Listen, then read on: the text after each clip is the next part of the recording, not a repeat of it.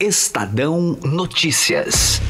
Em 2001, quando fundamos a XP Investimentos, a economia não ia bem. Tivemos até que vender o carro para não fechar a empresa. Com muito trabalho, agora somos uma das maiores instituições financeiras do país. É, aquele carro ainda vai levar a gente muito longe. Para os que acreditam no impossível, nós somos a XP Investimentos. Acredite, xp.com.br.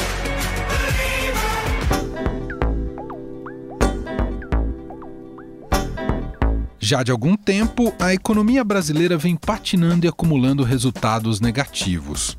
O novo governo foi eleito com a promessa de um liberalismo para recuperar as finanças do Brasil e dos brasileiros. É desregulamentando, é desburocratizando. A questão trabalhista, você tem que ter uma lei beirando a informalidade, porque ela é muito amarrada. Nós temos que agregar valor que nós temos, não é simplesmente exportar, né? Você tem que exportar sim, mas você puder agregar valor, bem-vindo. Agora, no final de 2019, alguns indicadores mostram que talvez a economia do país esteja iniciando uma reação. Quando o pessoal está endividado aí, é devagar, complicado de recuperar. Agora, o que de bom nesses números, né? É porque vem em cima de investimento e não em cima de consumo. Banco Central, através de sua pesquisa Focus, aumentou as projeções para o PIB brasileiro de 0,99% para 1,1%. Pode ser inesperado para os analistas econômicos, mas da nossa parte sabíamos que viria uma boa notícia. E ela veio em numa boa hora e a minha equipe econômica, a nossa equipe econômica, é de todos vocês, diz que a previsão para o próximo trimestre é crescer. O Brasil está crescendo. Nesta mesma pesquisa divulgada pelo Banco Central, os analistas do mercado financeiro elevaram a estimativa de inflação para 2019 de 3,52% para 3,84%, praticamente estagnada em relação a 2018, que foi de 3,75%. Esse compromisso de reforço dos fundamentos fiscais está fazendo a taxa de juros desabar, a inflação continua sob controle, descendo crescimento econômico está começando lento ainda, mas já seguramente vai ser mais do que o dobro o ano que vem do que esse ano. E é a primeira vez também nos últimos 10 anos que você tem essa combinação de crescimento com inflação descendo. Além disso, o Comitê de Política Econômica, o Copom, derrubou a taxa básica de juros da economia brasileira, a Selic, para o mais baixo da história, 4,5% ao ano. O órgão levou em conta o ambiente econômico atual e os impactos que a alteração na taxa podem trazer. O objetivo é controlar os índices de preços. Com isso, alguns bancos, como a Caixa, já reduziram os juros do crédito imobiliário e do cheque especial. Outro fator que animou os economistas foi a notícia de que a Standard Poor's, uma das agências que classificam o risco de se investir em um país, elevou a perspectiva da nota de crédito do Brasil de estável para positiva. O rating brasileiro permanece em BB-. A confiança dos empresários da indústria também se manteve em alta no governo. Uma pesquisa realizada e divulgada recentemente pela Confederação Nacional das Indústrias mostrou que 60% desses consideram o governo ótimo e que 75% acreditam que as políticas e ações do governo contribuíram para a melhoria da economia neste ano. Eu tenho tido contato com empresários também, não é só o povo. Eles estão felizes, né?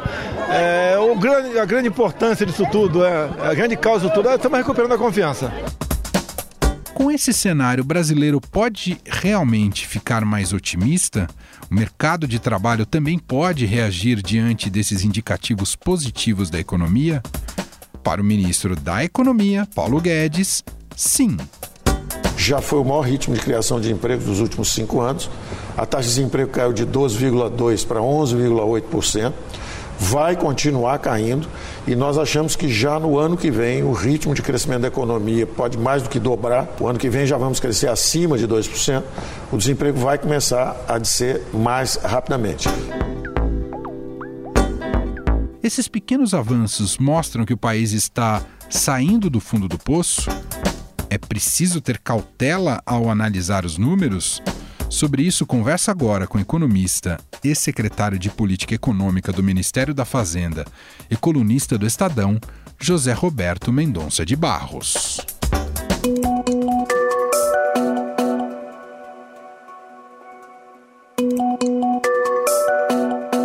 Tudo bem, Mendonça de Barros? Obrigado por nos atender. Ah, é um prazer.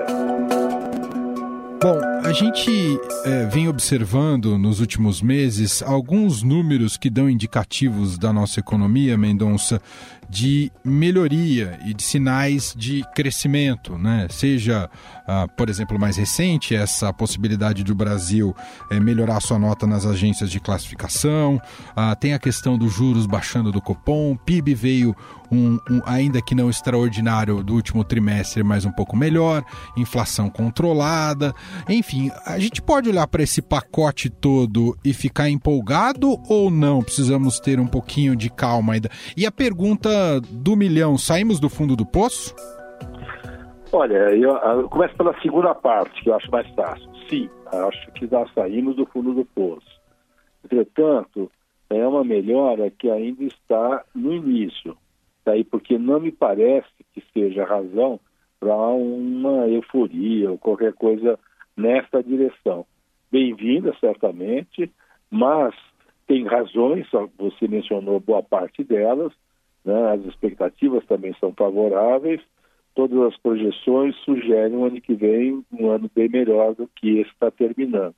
Mas eu acho que tem que tomar cuidado para não uh, exagerar demais. Por quê? Porque se tem coisas positivas ocorrendo, no juro, no crédito uh, e várias outras áreas, também é verdade que nós temos ainda algumas coisas que limitam a velocidade desse crescimento. A mais evidente delas, e você volta e meia fala disso, está no mercado de trabalho.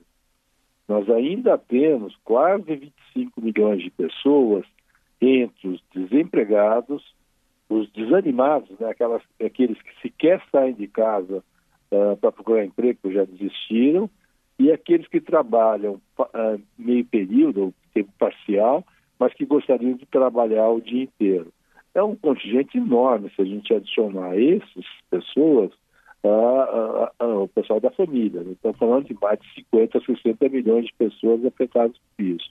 Isso segura um pouco a, a velocidade pela qual o consumo e as coisas podem acontecer. Então, eu acho que está melhorando, é uma melhora que tem impressão que tem, tem sólido fundamento, mas não dá já para sair soltando foguete, porque ainda nós temos é, muitas coisas a, a superar para chegar ao que todo mundo quer, que é um crescimento mais sustentável. Né?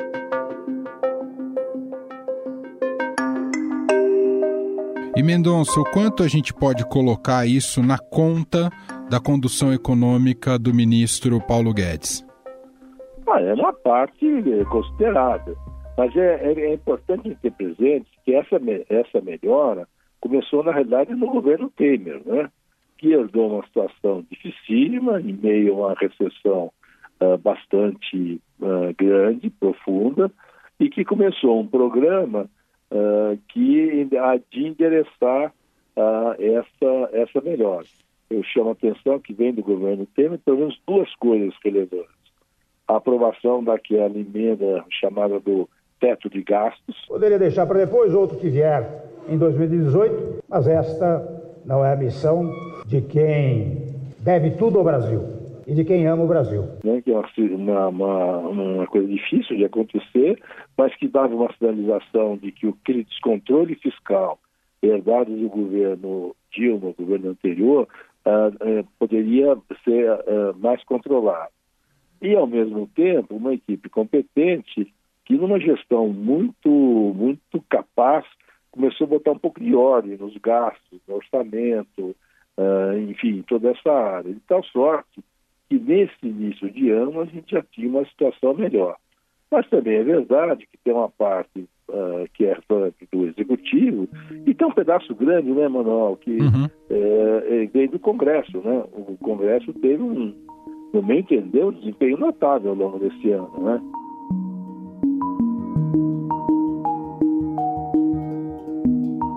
Vem aí uma turbulência internacional que pode desacelerar esse momento positivo do Brasil e o quanto é grave o que vem pela frente no cenário internacional, Mendonça?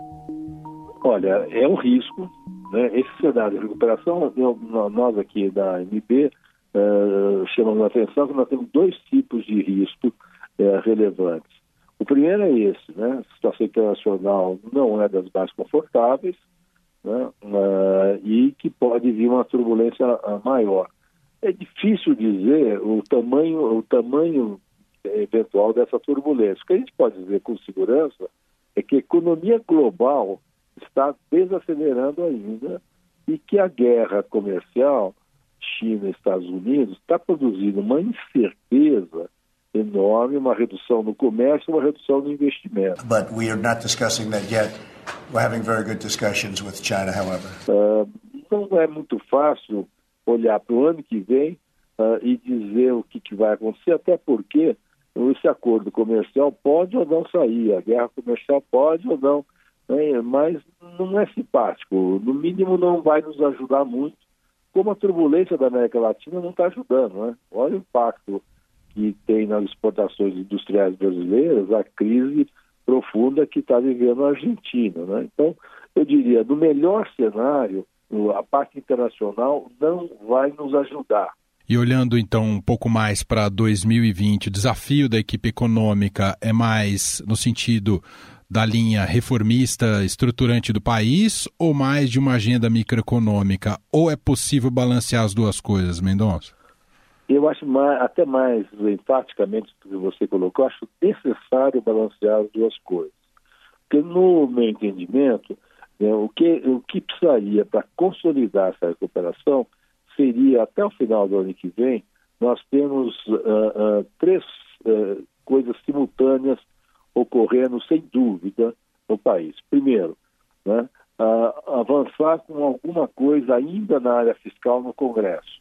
Alguma coisa que é, consolide que os gastos salariais, a folha de pagamento do setor público como um todo, aí eu incluo judiciário e legislativo, não continue crescendo como nos últimos 12, 15 anos, é, sem pensar no amanhã. Tem isso aqui tem que ter um certo controle com uma certa ligação com a arrecadação. Tem a consolidação de uma cultura fiscal, uma cultura de austeridade, de sustentabilidade fiscal. Nós vamos garantir finanças sólidas para a República Brasileira. Isso porque realmente dá certeza para todos é, de que a crise fiscal está relativamente controlada e que, portanto, o Banco Central pode baixar juros sem medo de ter que ter que voltar atrás, como aconteceu no período da presidente Dilma.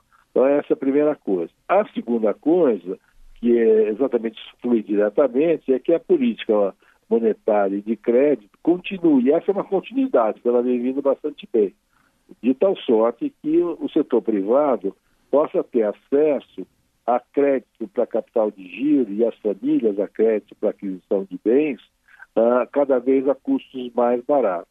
E o terceiro, tão importante quanto o primeiro e o segundo, é que se consiga, através de concessões e, e da término da aprovação da revisão da, do saneamento, que, a, a, que a gente tenha mais investimentos em infraestrutura feitos pelo setor privado a partir de concessões.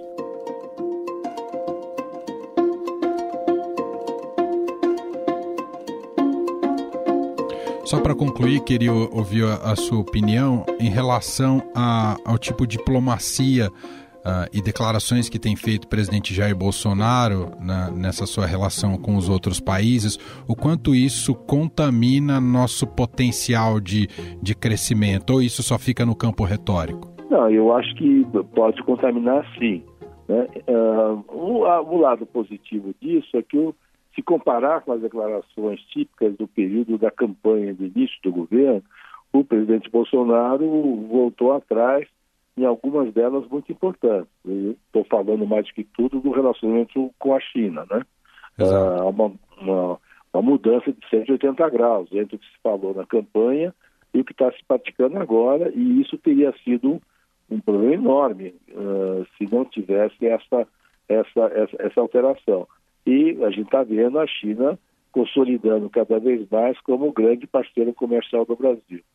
Mas, ao mesmo tempo, né, isso uh, pode, tem duas, duas áreas que ainda me preocupam bastante. Primeiro é a questão do meio ambiente, né? esse discurso agressivo com relação ao meio ambiente. Pode estar havendo, sim, pode, não estou afirmando, ação criminosa desses zongueiros para exatamente chamar a atenção contra a minha pessoa, contra o governo do Brasil. E em muitos casos completamente retrógrado com relação ao que está acontecendo, por exemplo, na Amazônia, é um problema para nós que vai custar, vai custar caro mesmo, uhum. porque no mínimo dá argumentos para o protecionismo agrícola, né? Mas além disso, né, o, o mundo compra alimentos do Brasil, mas só vai comprar em quantidades se tiver é, as garantias de como foi produzido, e aqui se produz bem, mas que o meio ambiente está sendo atendido. Mas mais recentemente, né, a, a, coisa com a Argentina. Né? Nós já sabemos o que vai acontecer com a nossa querida Argentina, o que acontece com a nossa querida também Venezuela. Essa preocupação nós devemos ter. Amenizada, obviamente, pelo fato de que o vice-presidente uh, Mourão foi à posse, a gente não pode esquecer o tombo que a nossa indústria está tomando esse ano pela crise argentina. E lá está o maior mercado de produtos industriais brasileiros, está afetando o desempenho industrial desse ano. Você vê que uh, a agricultura está indo bem, o comércio está melhorando, mas se pegar o desempenho industrial, ele continua bem fraco. Uhum. Pedaço disso é a Argentina. Essa coisa da diplomacia é um problema e, infelizmente, a, a direção que tomou Itamaraty é, é algo que faz ter saudades de, do Itamaraty de outros tempos. Né? Ouvimos José Roberto Mendonça de Barros, economista, escreve no Estadão, ele é sócio da MB Associados, analisando junto com a gente um pouco do atual contexto da economia brasileira e também projetando o que vem por aí. Muito obrigado mais uma vez, um grande prazer conversar com o senhor. Foi um prazer, obrigado.